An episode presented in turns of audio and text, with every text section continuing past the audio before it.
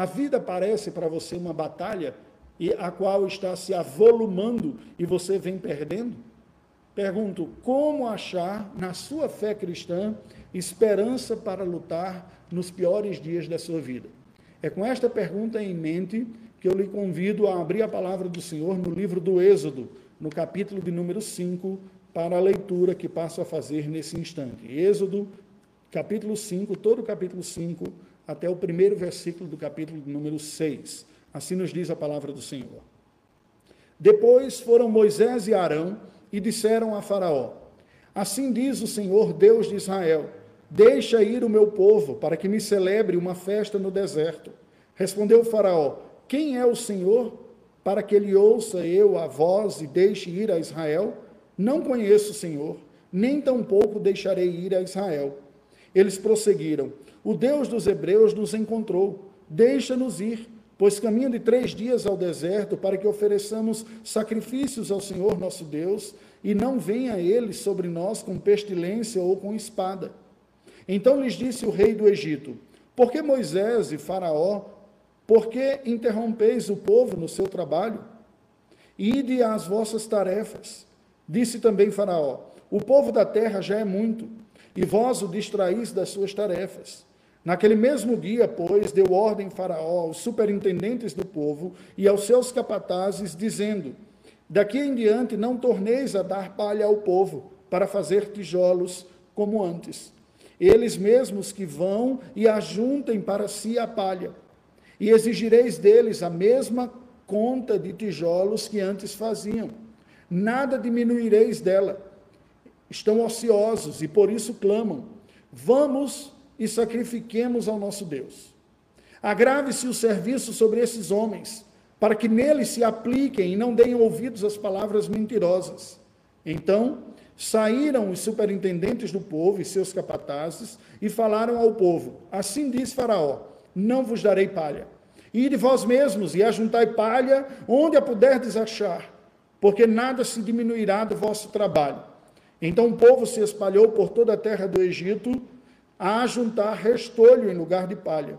Os superintendentes os apertavam, dizendo: Acabai a vossa obra, a tarefa do dia, como quando havia palha. E foram açoitados os capatazes dos filhos de Israel, que os superintendentes de Faraó tinham posto sobre eles. E os superintendentes lhes diziam: Por que não acabastes nem ontem, nem hoje a vossa tarefa, fazendo tijolos como antes? Então foram os capatazes dos filhos de Israel e clamaram a Faraó, dizendo: Por que tratais assim a teus servos? Palha não se dá a teus servos, e nos dizem: Fazei tijolos. Eis que teus servos são açoitados, porém o teu próprio povo é quem tem a culpa. Mas ele respondeu: Estais ociosos, estais ociosos por isso dizeis: Vamos, sacrifiquemos ao Senhor. E depois agora e trabalhai. Palha, porém, não se vos dará. Contudo, dareis a mesma quantidade de tijolos. Então os capatazes dos filhos de Israel se viram em aperto, porquanto se lhes dizia: Nada diminuireis dos vossos tijolos da vossa tarefa diária. Quando saíram da presença de Faraó, encontraram Moisés e Arão, que estavam à espera deles, e lhes disseram: Olhe o Senhor para vós outros e vos julgue, porquanto nos fizestes odiosos aos olhos de Faraó e diante de seus servos, dando-lhes a espada na mão para nos matar. Então Moisés, tornando-se ao Senhor, disse: Ó oh, Senhor, por que afligiste este povo? Por que me enviaste? Pois desde que me apresentei a Faraó para falar-lhe em teu nome, ele tem maltratado este povo e tu, de nenhuma sorte, livraste o teu povo. Disse o Senhor a Moisés: Agora verás o que hei de fazer a Faraó, pois por mão poderosa os deixará ir, e por mão poderosa os lançará fora da sua terra. Amém. Esse é o texto que serve de base para a mensagem desta noite. O que nós temos aqui? O que estava acontecendo? Após a opressão experimentada pelos hebreus sobre o regime de uma nova dinastia egípcia, que já durava quase um século, porque a realidade foi experimentada logo no início. O texto sagrado nos diz que Moisés nasce debaixo desse governo já tirânico de uma nova dinastia. E a esta altura, Moisés já está com 80 anos de idade. Portanto, são oito décadas, no mínimo, que o povo hebreu estava sofrendo com essa opressão terrível lá no Egito, que envolvia várias dimensões Dimensões econômicas, eles eram explorados cada vez de forma mais intensa pelos egípcios, sociais, porque a relação era tensa, de um lado, entre aqueles que eram os nativos da terra, com essa nova liderança egípcia, e eles que eram os forasteiros, os hebreus lá, políticas, porque o governo se torna um governo agora mais opressor e ditatorial, e com implicações étnicas também, porque o genocídio foi instituído para o controle populacional dos hebreus. Foram dias de terror, dias que pareciam não acabar nunca, dias que se estenderam para semanas, meses, anos e décadas. Portanto, por gerações até. Uma geração nasce e ver uma outra geração nascer, e agora já caminhando para uma terceira geração debaixo de um regime opressor e o povo clamando ao Senhor e Deus tendo ouvido, mas ainda o povo experimentando essa situação medonha. É neste cenário de acúmulo de opressão e de lutas, e neste contexto de uma aguda aflição, que Moisés retorna ao Egito após o novo comissionamento que Deus lhe dera lá da terra de Midian, que ele sai e vai à terra do Egito com o seu irmão Arão. E se aproxima do povo para anunciar a libertação dos hebreus. Mas o que já era ruim conseguiu se tornar ainda pior, como nós vemos neste capítulo de número 5. Sendo assim, eu lhe convido nesta noite a ouvir a palavra de Deus atento, refletindo sobre o tema: como lutar com esperança nos piores dias. Como lutar, e aqui estou pressupondo a vida como uma verdadeira batalha, e muitos nós assim enxergamos. Quem não enxergou ainda não entendeu as implicações gerais de toda a queda na vida. A vida é um verdadeiro campo de batalha. Como encarar a vida como uma luta, não de forma passiva, mas com esperança, quando todo o cenário parece ser contrário e ao invés de melhorar, parece piorar. Como lutar com esperança nos piores dias? Este capítulo de número 5 nos apresenta três respostas que podem compor, nos ajudar a olhar e enfrentar as lutas da vida com esperança. A primeira delas, a primeira ação, está descrita entre os versículos 1 e 9, e podemos dizer que é enxergando a batalha da vida através da visão bíblica. Vejamos, entre os versículos 1 e 5, nós lemos o seguinte. Nos versículos 1 e 2, Moisés e Arão rogam a Faraó a libertação do povo para descer e celebrar o Senhor no deserto. Ele diz: Olha, nós viemos aqui para que você libere o povo hebreu, para eles irem ao deserto e adorarem ao Senhor lá no deserto. O Faraó ouve aquilo e responde dizendo: Eu não conheço esse Senhor de vocês, não sei quem é, o povo não vai. Entre os versículos 3 e 5, nós vemos então uma petição Abra... Moisés e Arão falam a Faraó novamente e diz: Olha, se você não deixar, o Senhor Deus vai castigar você, vai punir. Ele está ordenando que liberte o seu povo para adorá-lo no deserto. Faraó então se ira, um governante máximo, tido até como divino, sendo confrontado com uma ordem de líderes de escravos, se ira e diz: Olha, vocês estão distraindo o povo do serviço deles. Este papo aí de sair para adorar no deserto não vai acontecer, está perdendo foco, está causando confusão, mostrando claramente uma leitura utilitarista da realidade e dimensão puramente econômica e exploratória. Estes versículos 1 e 5 nos mostram o confronto da religião libertadora, que aqui está representada por Moisés e Arão, com governos tirânicos opressores Governos que olham para o povo apenas na utilidade que eles possam oferecer. Um ensinamento bem distinto daquilo da palavra de Deus, que coloca que o Senhor institui autoridades sobre a população para que estas autoridades governem para o bem de todos. Quando governos se afastam desta perspectiva e não se veem servos da população, mas senhores que são servidos da população, vão se tornando tirânicos, autocentrados, egoístas, usando a coisa pública para o seu próprio benefício e vendo na população fontes do seu benefício e nem mesmo reconhecendo direito da parte deles, mas se vendo indignados quando algum nível de contestação vem e quando alguns direitos são reclamados. Nos versículos de 6 a 9, ainda dessa primeira parte, nós vemos uma intensificação da opressão popular, ou seja, da opressão sobre o povo como recurso repressor. Veja o que nos diz. No versículo 6 a 9, Faraó então ordena uma mesma tiragem de tijolos de adobe, mas agora incluindo a busca da palha, justificando ociosidade. O que é que nós percebemos aqui? Nos tempos antigos, em algumas civilizações antigas, algumas ainda contemporâneas, no continente africano, como é o caso do Egito, norte da África, ainda há a prática da construção de casas feitas por adobe.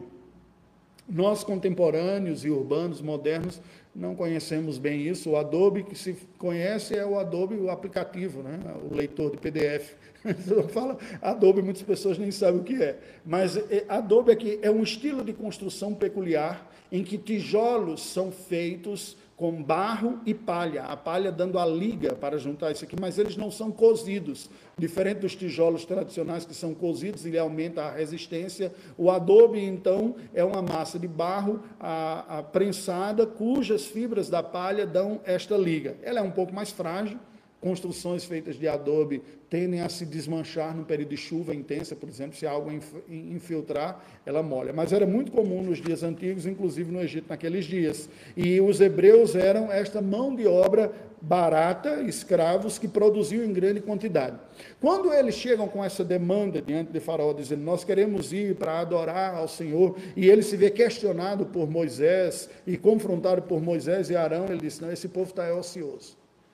Esse negócio de religião, de adoração, falando em nome de Deus, isso aí, isso é coisa de quem não tem o que fazer.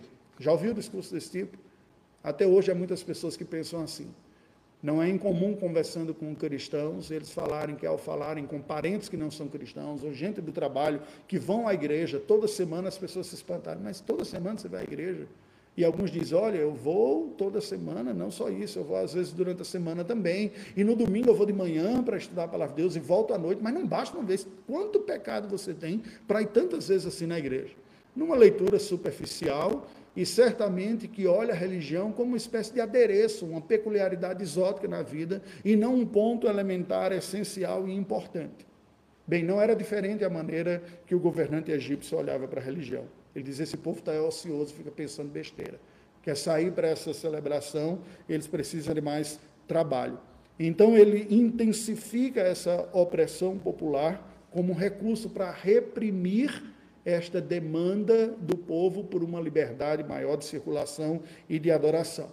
Uma maneira não apenas que reflete, reflete não apenas uma ótica que despreza a atividade religiosa, mas mais do que isso, reflete também uma estratégia típica de governos tirânicos de sufocar qualquer tipo de oposição e assim eliminar uma ameaça à sua estabilidade. Isso é típico de tiranos. O que, que nós vemos nesta primeira parte? Presta atenção. Nós vemos a proclamação profética, a proclamação da palavra de Deus, demonstrada aqui em oposição e em tensão com o governo explorador. O Senhor Jesus já havia nos alertado, os autores bíblicos nos alertam de que no mundo nós não teremos tranquilidade. O próprio Senhor Jesus diz: Eu vos envio como ovelhas para o meio de lobos.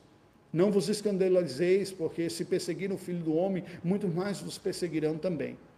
Entretanto, a, a igreja do Senhor, preste atenção a isso, sempre terá diante de si pelo menos duas opções diante dos obstáculos de uma sociedade que não é cristã e que não segue a Deus.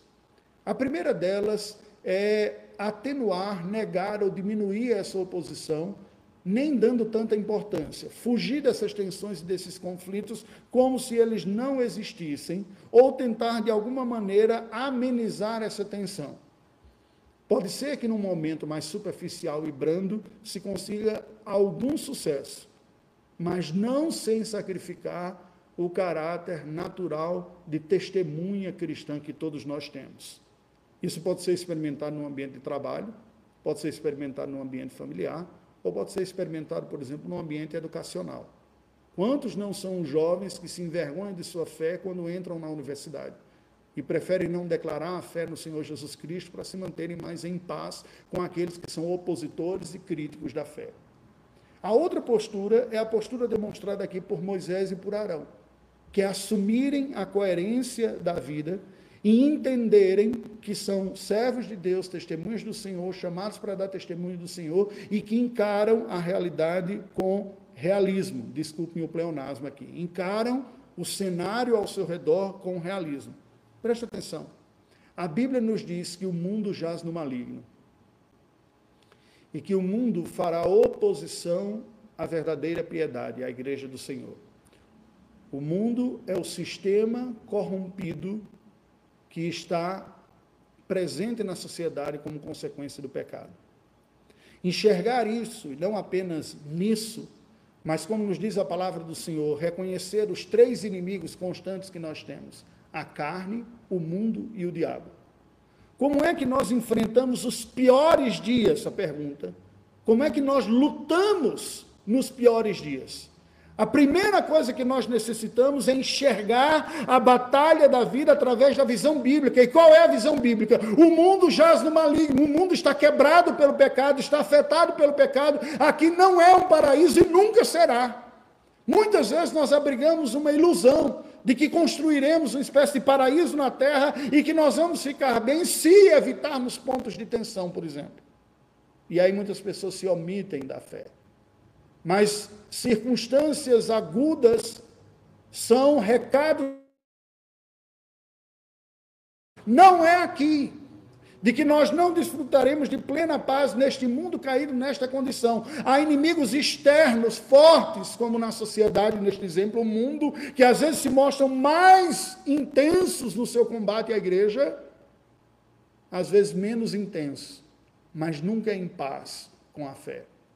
Porém, preste atenção: os efeitos da queda não são apenas externos, eles também, também são internos.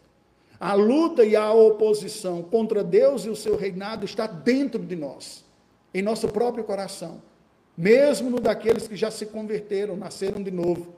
São resistências à vontade de Deus e à governança do Senhor. O ego querendo dizer, assim controla a minha vida, eu me sinto desprezado, eu sinto que não tenho alegria e o prazer, eu tenho direito a estas coisas, e mesmo cristãos se lançam e caem em tentação, se lançam à busca de seus próprios prazeres e pecam contra o Senhor Deus. E há seres sobrenaturais, os anjos rebelados, o diabo e seus anjos e seus demônios que são seres que se opõem também, que nós não vemos com os nossos olhos, não ouvimos, não interagimos com os nossos sentidos, mas estão por aí também. A segunda lição que o texto sagrado nos dá: como nós lutamos com esperança nos piores dias. Se, em primeiro lugar, precisamos enxergar a batalha da vida com a visão bíblica, o mundo está afetado pelo pecado, toda a criação está afetada pelo pecado, é preciso entender que não há paz deste lado da vida, aqui embaixo do sol, o segundo ponto é necessário reconhecer a natureza espiritual da batalha da vida. Preste atenção. É necessário reconhecer a natureza espiritual da batalha da vida. Isso está descrito entre os versículos 10 e 21. Dos versos 10 a 14, nos diz que os superintendentes do trabalho entre os hebreus exigiram a nova meta, que era manter a meta da produção dos tijolos de adobe, só que eu tenho que buscar a palha. E eles açoitaram os capatazes. Vocês não estão atingindo a cota, a meta. E numa medida um governo opressor, não tinha nada de direitos humanos aqui, eles vinham a ter uma reprimenda e os açoitaram. Nós vemos aqui a punição desses líderes imediatos como uma estratégia de propaganda de intimidação. Muito comum a governanças intimidadoras. Agora preste atenção. Isso não se trata apenas de governos políticos. Qualquer tipo de liderança pode se distorcer o propósito original do Senhor e se tornar uma liderança opressora e maligna. Qualquer uma. Famílias disfuncionais, cujo pai usa a sua força não para proteger e cuidar dos seus, mas bate nos seus filhos, abusa de sua esposa e infringe medo à sua própria casa. O que é isso senão um abuso? E quando se vê ameaçados, criticados por aqueles que deveriam amar e proteger e que deveriam lhe oferecer um retorno da sua governança, num bom e saudável relacionamento familiar, a comunicação, o canal de comunicação é aberto e é ambivalente. Tanto a instrução é passada dos líderes, dos pais, quanto aos pais, quando os pais erram também, em respeito e em amor. Mas a capacidade de ouvir, de dialogar, marca saúde de relacionamento, inclusive entre pais e filhos, patrões empregados, seja em relações forem. Quando essas estratégias são usadas, elas mostram, preste atenção, muito mais do que uma perversão estrutural, mais do que um desmando governamental, ela mostra uma rebelião espiritual, uma corrupção na natureza do exercício destas funções, que é uma rebelião contra Deus e é um problema moral, é um pecado diante do Senhor. Os versículos de número 15, números 15 a 19 dizem que os capatazes então foram reclamar da situação, francamente, dizendo: não, você não ordeira, mas eles foram lá. Está impossível cumprir essa meta. Acusar os hebreus de ociosidade porque eles não querem ir a adorar foi a resposta de Faraó. O que os capatazes foram fazer lá foi dizer: não está sendo possível cumprir essa meta, está muito pesado. Mas Faraó, como todo líder egocêntrico, autocrático, ensimesmado, autossuficiente, e preste atenção aqui, porque se Faraó era tido como divino, você não precisa chegar em uma civilização ou uma cultura com tal sofisticação de requintes idolátricos para perceber que o mesmo mal está presente em todos os seres humanos. Quando aquele que ocupando uma posição de liderança é incapaz de reconhecer suas próprias falhas. É a mesma idolatria que a de Faraó você pai ou mãe não consegue ouvir da parte dos filhos uma fala que aponte a uma postura equivocada, um pecado, se vê ameaçado na sua autoridade, reage com brutalidade, com rudeza, você está incorrendo na mesma maldade. Quando o professor não admite uma falha de, em alguma informação que um aluno lhe apresenta, quando um coordenador de alguma programação não admite que alguns dos seus liderados lhe propõem um caminho melhor de fazer uma, um trabalho. Em cada isto, em cada uma destas situações, nós vemos um ego inflado, centrado no trono da própria existência, com visão maximizada de si mesmo e, portanto, um autoendeusamento que se vê incapaz de aceitar as críticas e que toda crítica é interpretada como mal no outro e não em si mesmo. É o que ocorre aqui. Entre os versículos 15 e 21, nós vemos então que há uma intimidação eficiente, às a estes líderes imediatos. Aquelas pessoas que eram os porta-vozes da insatisfação da população e que, por sua vez, eram aqueles que representavam as decisões dos governantes, aqueles que mediavam isso aqui. O que, é que nós conseguimos perceber, portanto, desta segunda porção? A vulnerabilidade desta classe mediadora, daqueles que tentam resolver estes conflitos, daqueles que são porta-vozes, são denunciadores dos desmandos, daqueles que assumem corajosamente a postura de denunciar o que está mal e chamar para a correção há uma vulnerabilidade, porque há um problema espiritual. Nós aprendemos, portanto, que nessa luta da vida, nós temos que perceber mais do que problemas pessoais, mais do que uma batalha contra indivíduos, existe um problema espiritual permeando toda a realidade. Líderes que não aceitam seus erros, subalternos que não conseguem se manifestar de forma saudável, demonstra fragilidade espiritual. Nós estamos em batalha. E por, por fim, o terceiro ponto: como lutar com esperança nos piores dias, enfrentando a batalha da vida com a arma da oração.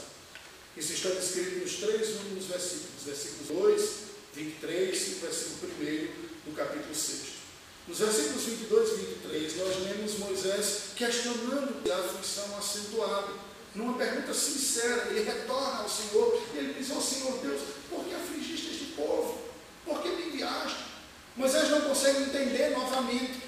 Eles já tiveram uma crise profunda 40 anos antes, quando tentam libertar e nada deu. Eu fico imaginando se não tinha na mente de Moisés uma sensação, mas de novo não vai dar certo. De novo as coisas não vão acontecer. De novo eu vou falhar como liderança. O é que está acontecendo aqui? Só que diferente de Moisés de 40 anos antes, que foge para Midian, este Moisés de agora foge para o lugar de oração. Para buscar a Deus e questiona o Senhor: O que está acontecendo, Senhor? E ele apresenta a Deus a sua dúvida, a sua queixa. Ele apresenta ao Senhor aquilo que lhe atormenta. Ele diz: Porque desde que me apresentei a Faraó para falar-lhe em teu nome, ele tem maltratado este povo e tudo de nenhuma sorte livraste o teu povo. Moisés apresenta a Deus em oração o que ele tem feito, dizendo: Não me parece. No versículo 1 do capítulo 6, nós vemos a resposta de Deus a Moisés. O Senhor fala a Moisés o seguinte: Agora, Moisés, você verá o que eu hei de fazer a Faraó. Pois por mão poderosa ele os deixará ir, e por mão poderosa os lançará fora da sua terra. Deus repreende a Moisés que espere e fala para Moisés, exorta e lhe estimula, responde, melhor dizendo. Deus responde a Moisés, dizendo que ele espere para ver o que ele, o Senhor, fará e que mostrará a Faraó e a todo o povo a sua libertação. A intercessão de Moisés e a resposta divina nos ensinam muito. E preste atenção, eu me dirijo a você em especial. Como você interpreta o lugar e a importância da oração na sua vida? Qual é a importância que você dá à oração? Qual o sentido que a oração dá? Qual a vitalidade que a, que a sua oração possui? Aprendemos desta oração de Moisés, como dos servos de Deus na Escritura Sagrada, como um todo, que a oração representa sinceridade, intimidade e ousadia, decorrente destas duas verdades anteriores, da sinceridade e da intimidade. A oração é um instrumento poderoso de libertação e muitas vezes aqueles que sofrem, que estão no segmento religioso, numa tradição mais racional e mais lógica, perdem de vista esta importância da prática de oração, não simplesmente como uma prática de obediência àquilo que a Escritura diz.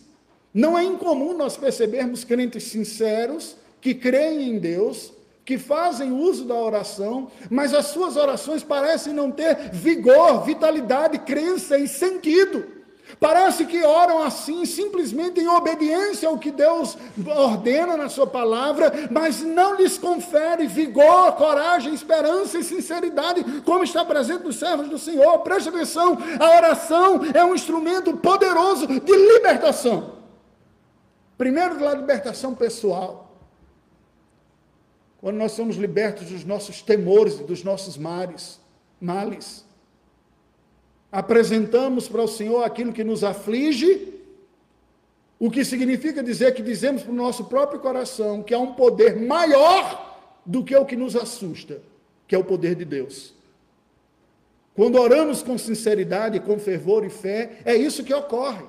Somos libertos destes temores porque apresentamos ao nosso próprio coração alguém que é maior do que a causa dos nossos temores ao apresentarmos aquele que é maior do que a causa dos nossos temores, os nossos próprios temores. E neste sentido, a oração que é dirigida aos céus tem um efeito aquele que fala aos céus. Um efeito curador e libertador. Mas mais do que isso, a oração depositada sinceramente aos pés do Senhor traz Deus em perspectiva ao nosso próprio coração. E sendo feita constantemente, a oração se torna uma força fomentadora de esperança.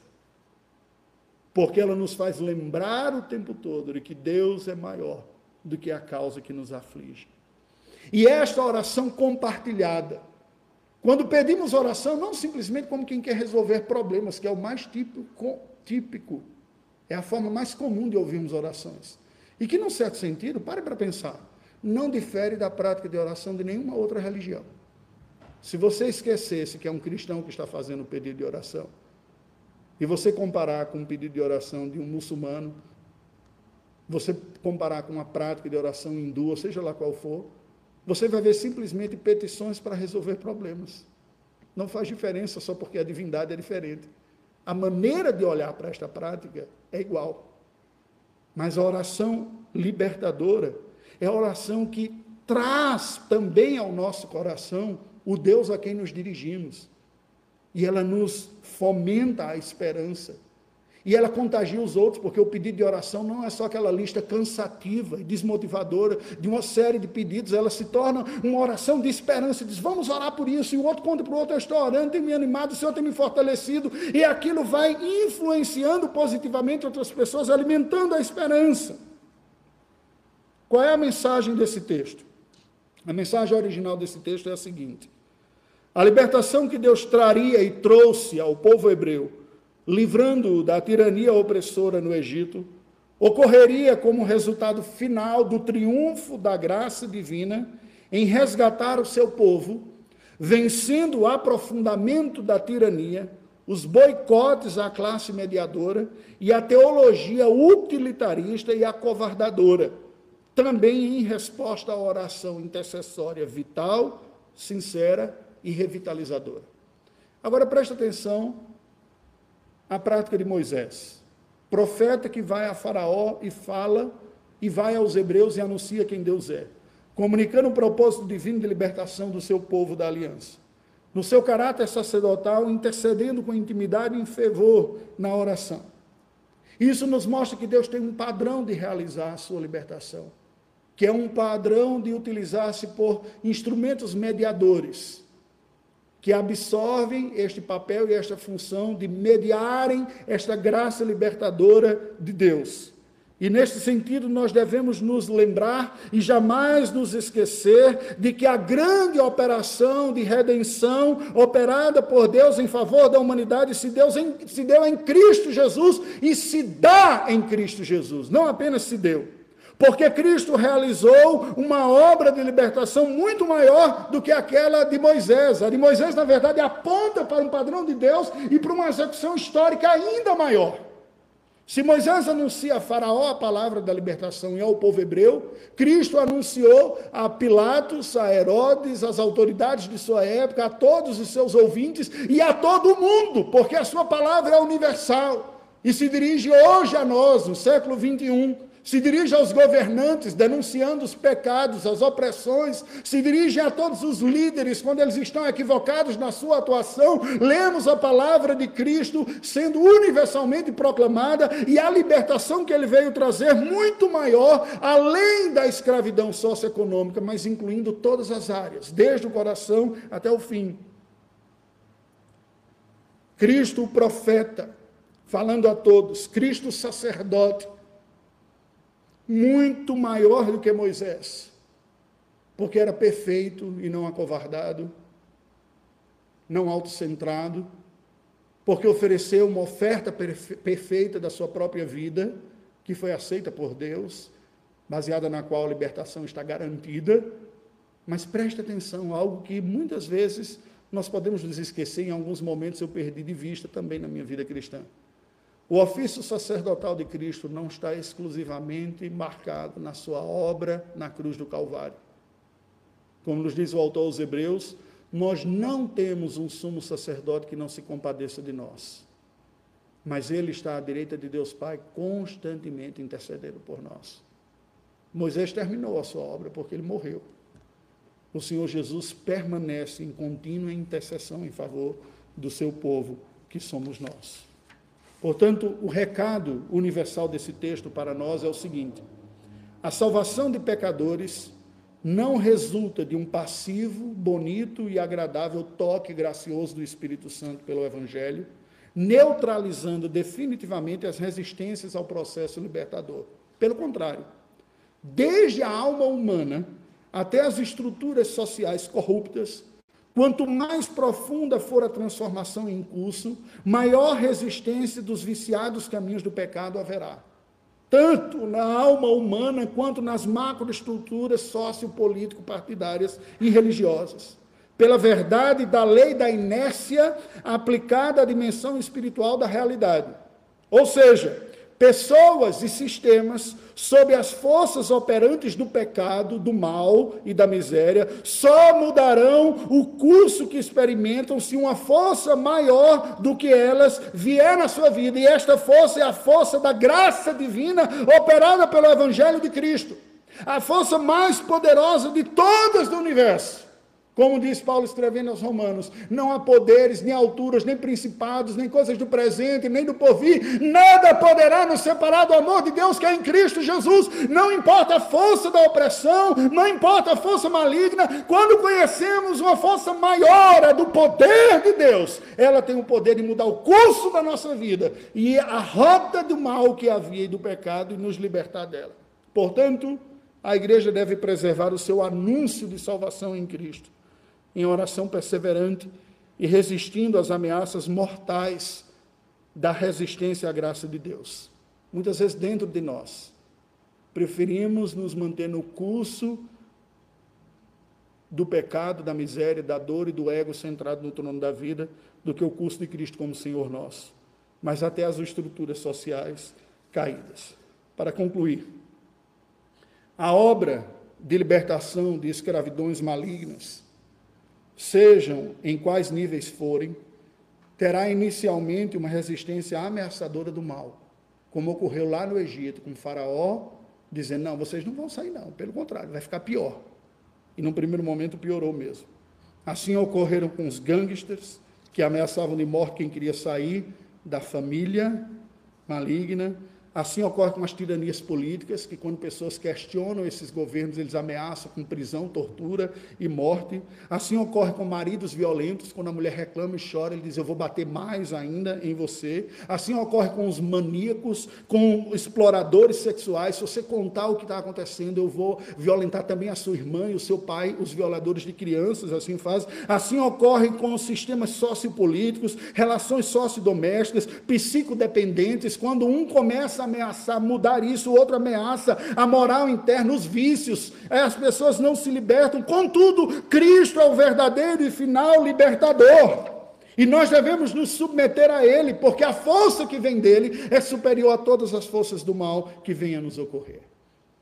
Temos o recurso da oração intensa, sincera, insistente, vital, para colocarmos o nosso, curso, nosso coração no curso da cura da graça de Deus. E isto é essencial nesse processo. Sendo assim, eu lhe convido a orar ao Senhor nesse instante. Vamos buscar a Deus em oração. Ó Deus bendito, tenha misericórdia de nós, Senhor. Não é incomum nós sentimos medo por ameaças do mal, por dores e circunstâncias difíceis em nossa vida. Nos escondemos, somos tentados a fugir, ou enfrentarmos loucamente e insanamente tais circunstâncias. Mas tu és a nossa proteção, Senhor Deus. Tu és o Deus da aliança, tu acalmaste o coração de Moisés, dizendo: Moisés, aguarde, você verá a libertação que eu trarei.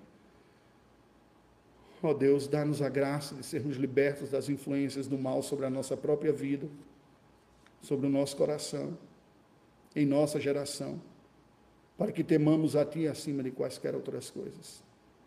Ajuda-nos a depositar nossa confiança em Ti, na Tua graça. Graça que é a força mais poderosa que há no universo, libertadora, perdoadora, santificadora, suficiente, capacitadora para enfrentarmos nossas lutas e os sofrimentos com coragem e com ousadia. Nestes dias maus, que têm se intensificado os conflitos, e muitas vezes, de falta de esperança, nós buscamos a tua graça, Senhor Deus, para enxergarmos além da realidade natural, enxergarmos com o olhar da eternidade.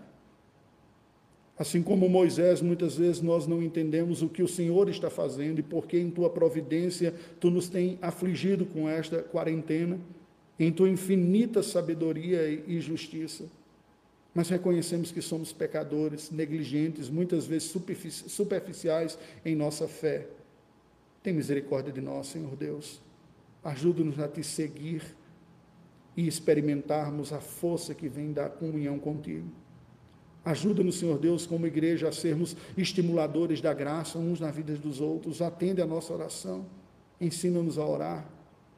Dá-nos a força e a graça para nos dispormos para lutar contra toda e qualquer escravidão maligna que nos sobrevenha. Quer sejam dentro de nós pecaminosas, quer sejam fora de nós nas estruturas sociais e políticas, quer sobrenaturais.